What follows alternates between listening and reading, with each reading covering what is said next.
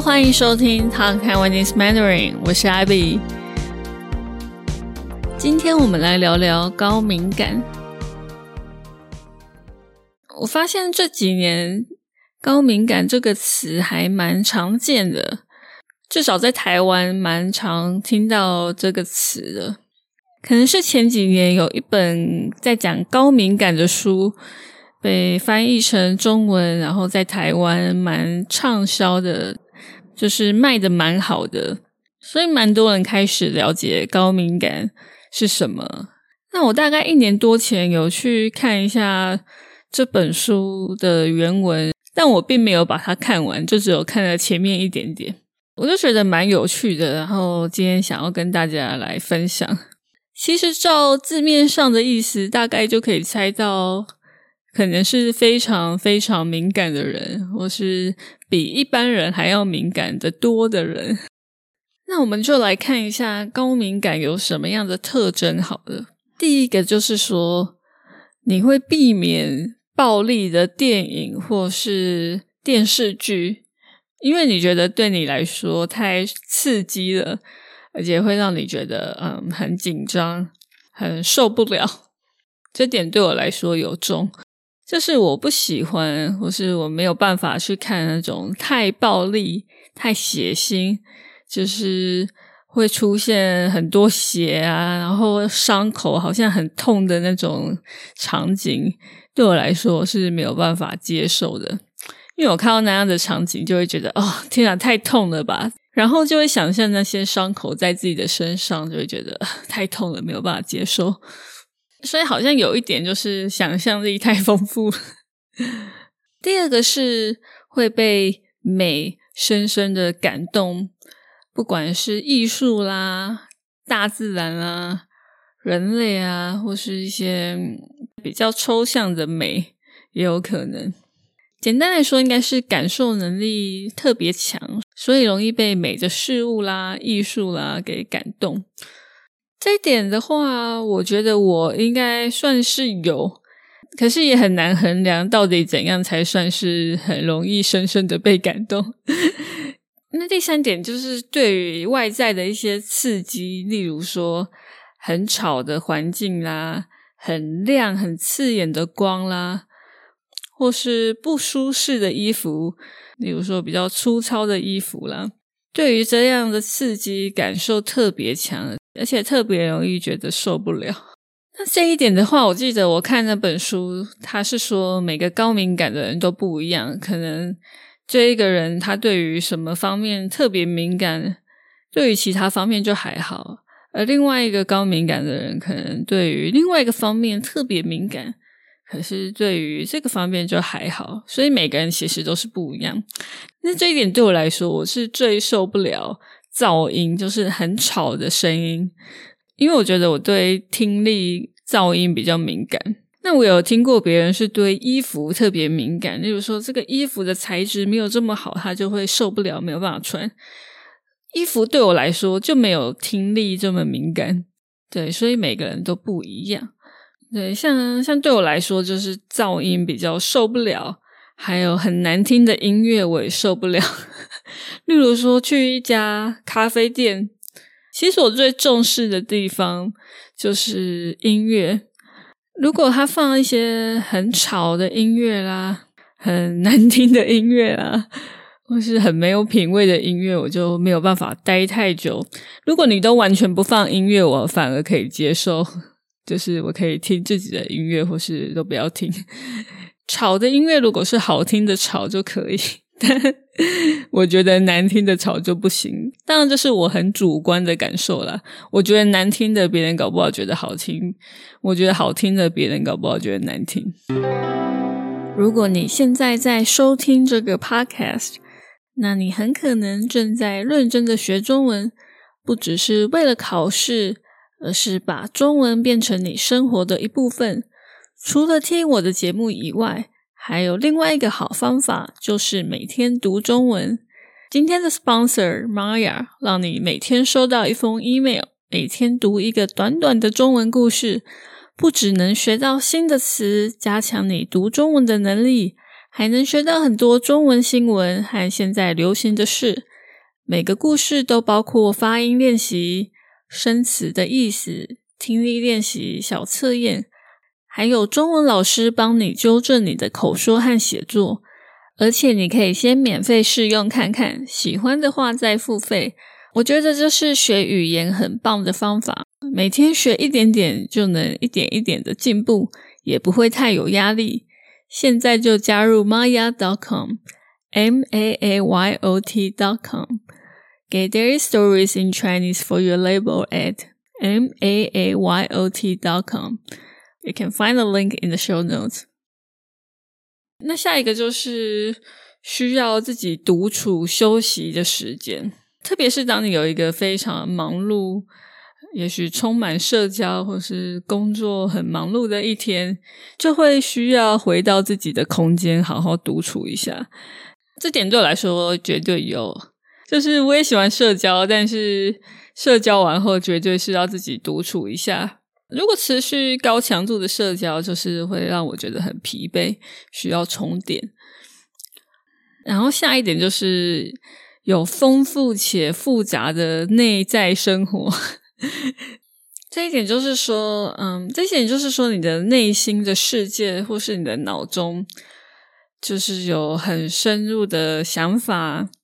也许你常常不断的在思考一些事情，或是一些感受、一些感觉。那其他的还有很有同理心。同理心是什么意思呢？简单来说，就是你很能感受别人的感受，或是你很能站在别人的立场来想。例如说，你看到别人在受苦，你好像可以感受到他的苦。或是可以感受到别人的情绪，有时候就会让你觉得很难受。就是啊，你看到别人在受苦，好像你心里也在经历着一样的苦，所以有时候还蛮痛苦的。真的是需要常常去调整一下心情。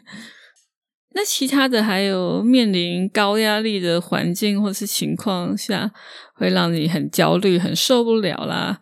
或是对于别人给你的负面回馈，让你觉得很难承受，那我觉得这两点，我感觉我也有，就是很容易感觉压力很大，然后怕没有达成自己的期望啦，或是别人的期望什么的。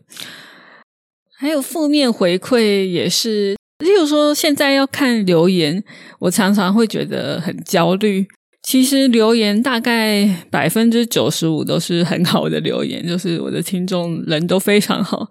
但是偶尔会看到一些留言，特别是在 YouTube 上面，因为在 YouTube 它可能会吸引到本来不是我的听众的人，那这是一件好事。但是有时候也会收到一些负面留言，特别是牵扯到一些比较敏感的话题啦，例如说历史啊、政治啊。这个时候非常不意外的就会收到一些负面的留言，甚至我很久以前做的一集关于台语的那一集，也莫名其妙收到很多负面的留言，就让我觉得呃傻眼。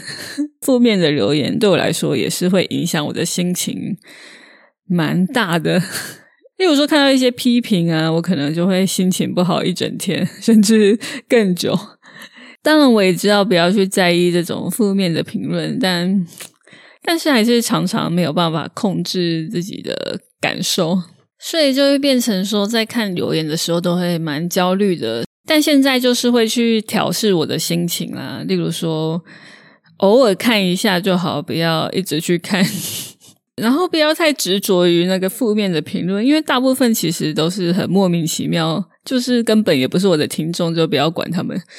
对，所以就是要去调整自己的心态啦。那当然还有很多其他的特征，不过我们这一集就先讲部分的。如果大家对这个有兴趣，想知道其他更多特征啦，或是知道自己到底是不是高敏感的人，你可以去 Google 一下，或是去看这本书。它里面还会有一个小测验，来测测看自己是不是高敏感这样。对，我记得那个时候我测，我就是我觉得很强烈，对我才会勾对，如果不一定的话，我就不会勾。但测出来分数还是偏有一点高，就好像我真的算是高敏感的人。我自己的感觉是，跟一般人比起来，应该算高敏感，但是也没有到很高很高的那一种。我觉得社会上在以前对于这种比较敏感的人，这种高敏感比较不友善。例如说，可能常常会听到别人说：“哦，你太敏感的啦，你不要想太多啦，什么的。”所以就会让高敏感的人觉得自己啊，是不是真的想太多？好像自己很脆弱，那种外在的刺激、批评就会被打击到这样。但是我觉得这几年可能因为这些书啦，或是大家的观念比较开放了，比较能够接受不同的人。在各个方面的包容度应该有变高一点。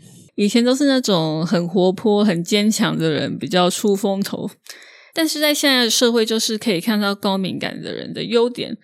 例如说，在这本书上，我记得也有说，高敏感其实是一种天赋。为什么呢？因为以前可能会觉得啊，自己很脆弱，好像很没用。但是说真的，高敏感有很多特征，其实是具有优势的。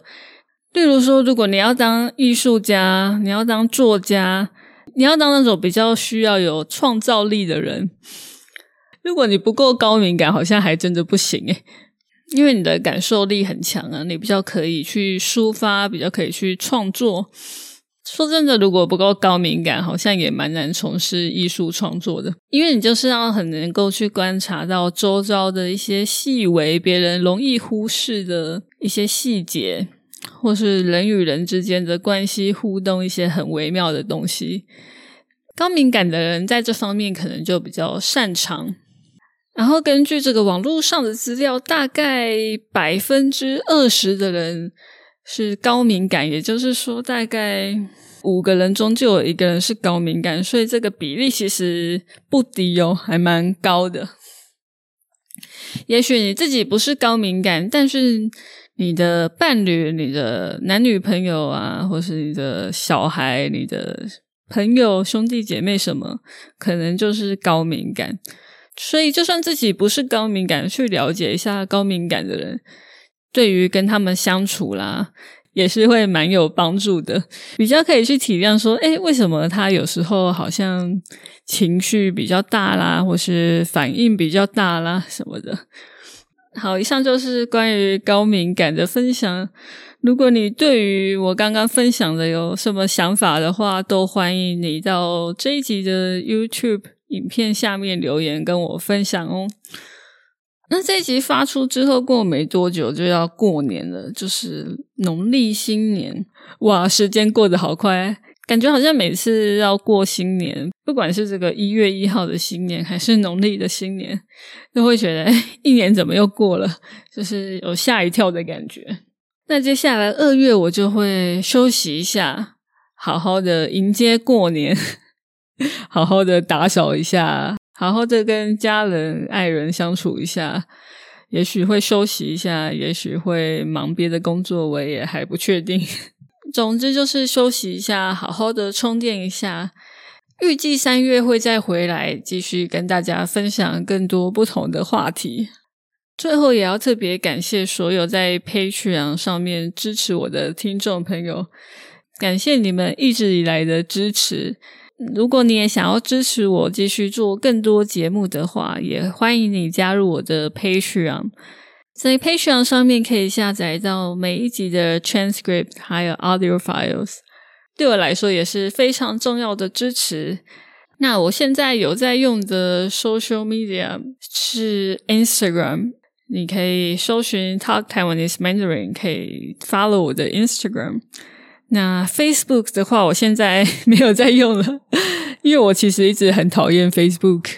我之前就把它删掉了，所以有在上面追踪我的人，不好意思，欢迎你到 Instagram 来追踪我。那 Twitter 的话，我其实现在也没有什么在用，特别是后来被买走之后又改了名，我就更不太喜欢。总而言之，我现在比较有在用的就是 Instagram，大家可以去 follow 一下。如果没有在用 social media 的话，也可以去订阅我的 newsletter。只要去 talktaiwanese.mandarin.com 上面就可以去订阅我的 newsletter。不用担心我会一直寄信给你，我大概很久才会寄一封，也许一年只会寄一两封吧。